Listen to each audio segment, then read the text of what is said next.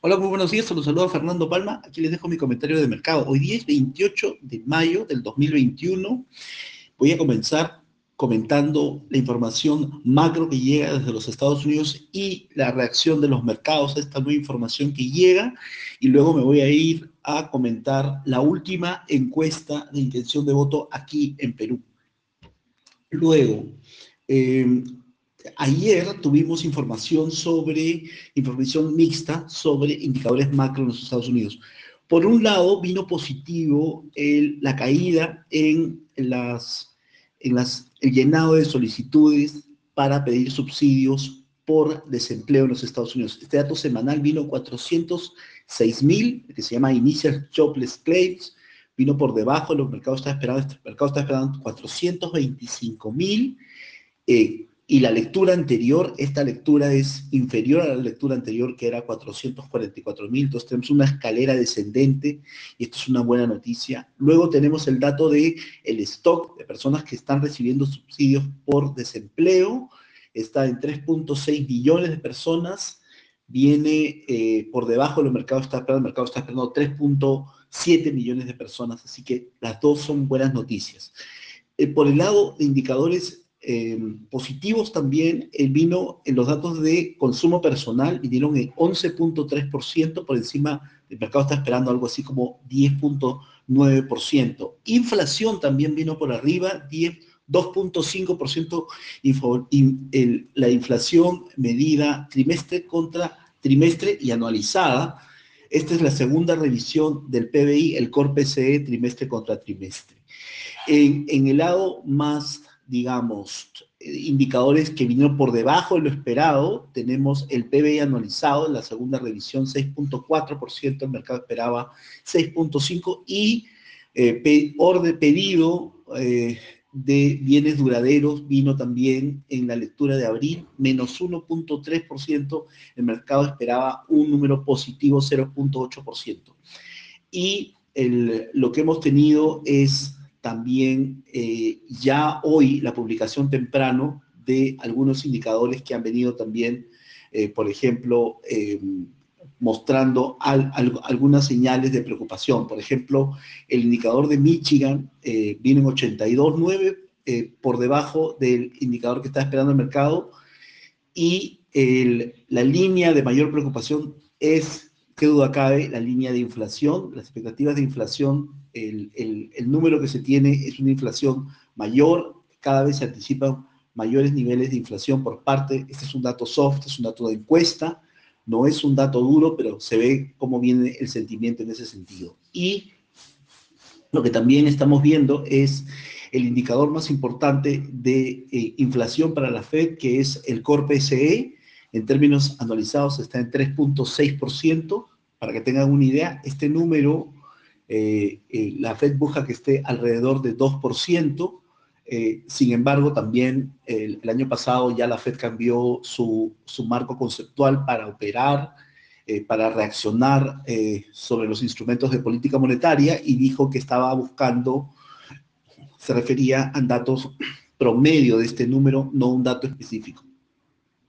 Cada vez que se le han preguntado a miembros de la Fed qué nivel sería un nivel de, ser persistente, eh, la Fed podría actuar. Hablaban de un número de 2.5 de este, en términos anualizados de este core PCE, y ahora estamos hablando de 3.6%. Y nadie se crispa en la Fed, nadie se preocupa, menos el, círculo cercano de Powell. El círculo cercano de Powell está comentando de que esta inflación es transitoria. Entonces no, no, no, no podrían reaccionar la Fed ante una inflación transitoria y de hecho ya habían cambiado el framework el año pasado a trabajar con este esquema de inflación promedio.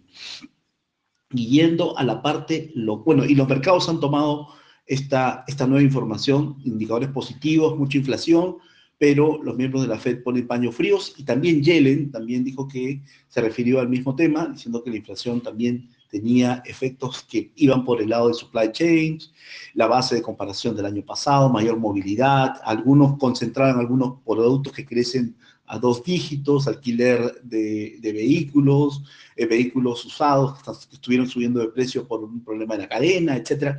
Todo transitorio. Este es un poco el mantra de la Fed y los mercados han estado positivos. El S&P está arriba de los 4.200 puntos y eh, probablemente veamos que, que, suavemente continúe subiendo, pero están buscando nuevos catalizadores. El Nasdaq también, comportamiento constructivo, subiendo 0.5, el, S&P subiendo 0.2, 0.3, siempre ambos en, haciendo ganancias. La renta fija está teniendo una tasa del tesoro entre, entre 1,58 y 1,62, la tasa del tesoro americano 10 años, sin ninguna novedad de alguna forma constructivo para el comportamiento de eh, las bolsas americanas. Por el lado local, eh, siguieron en campaña los candidatos, tanto Pedro Castillo como Keiko Fujimori. Pedro Castillo estuvo en Lima, hablando de la campaña de lo que hizo ayer, y estaba básicamente, eh, estuvo en algunos distritos de Lima y parte de sus anuncios tenían que ver, por ejemplo, una propuesta de compra de deuda de microempresarios a bajos intereses por parte del Banco de la Nación, que es el banco del gobierno. Luego habló, obviamente, de este tema de la instauración de una asamblea constituyente y luego la, y la recuperación de algunos recursos que él considera como estratégicos, en el caso se refería al gas de camisea. Y efectivamente también se refirió a um, la desaparición, cito, cito textualmente las palabras del candidato Castillo, eh, la desaparición de las AFP para constituir el Banco de los Trabajadores.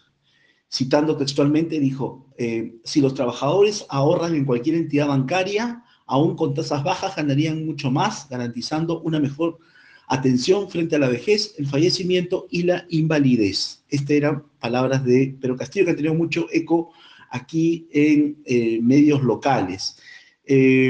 luego hemos tenido también hoy día hemos tenido la última encuesta eh, de opinión pública que está haciendo eh, Datum, ¿no? Eh, esta es la última encuesta que hace Datum antes de la elección de la segunda vuelta que va a ser el 6 de junio. en este, la novedad es que respecto a la encuesta anterior, la encuesta anterior nos estaba, nos estaba mostrando una ventaja para, para Pedro Castillo de, digamos, eh, digamos que era una ventaja de 5.4% eh, y ahora está mostrando una ventaja de 0.9%. Pedro Castillo, versus la lectura anterior, eh, está perdiendo tres puntos de la intención de voto, dos son capturados por Keiko Fujimori y uno pasa a acumular el, el bolsón de blanco nulo o viciado.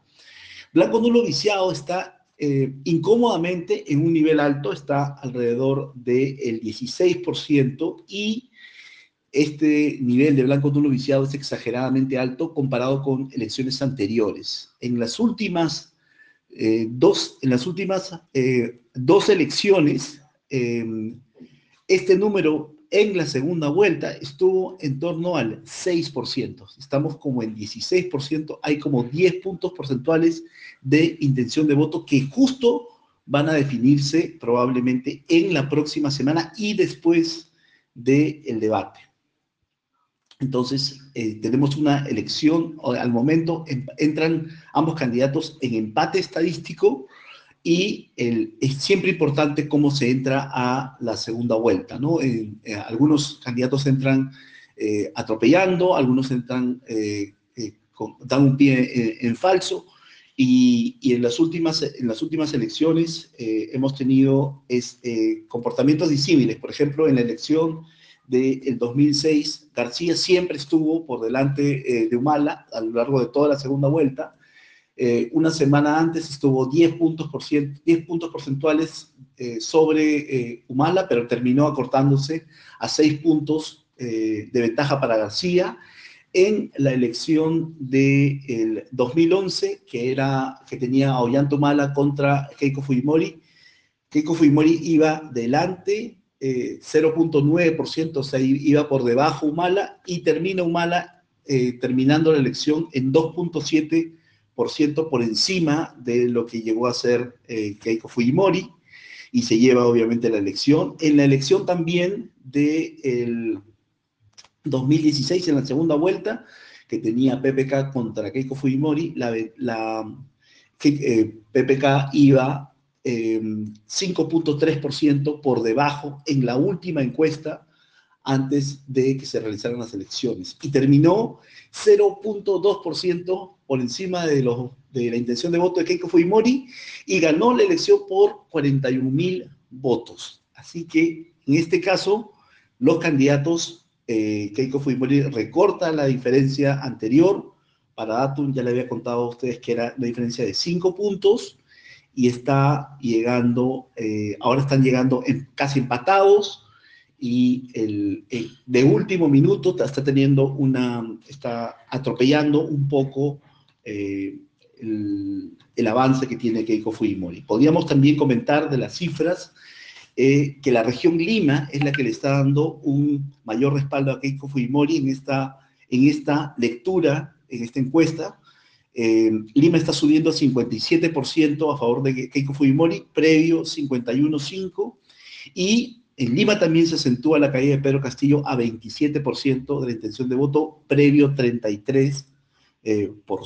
Entonces, eh, queda una, una, una, una, semana clave y, probablemente este, veamos, eh, los eventos importantes van a ser el debate del día domingo y una encuesta final, la de la otra encuestadora que es Ipsos, que también viene el domingo.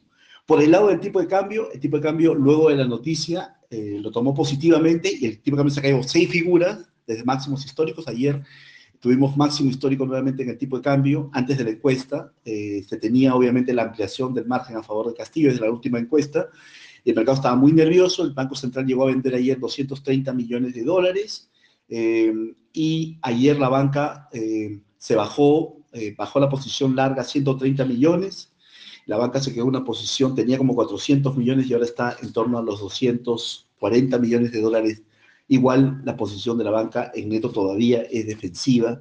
Y, em, y nada, estos son, estos son los, nuevos desarrollos, la nueva información que hay sobre eh, las variables políticas y financieras eh, por mi lado. Bueno, entonces ya estamos este, muy cerca al, al, a lo que va a ser la definición de quién va a ser el, presidente por los próximos cinco años en Perú. Y eso es todo por mi lado y nos vemos la próxima semana. Un saludo la próxima semana. Un saludo.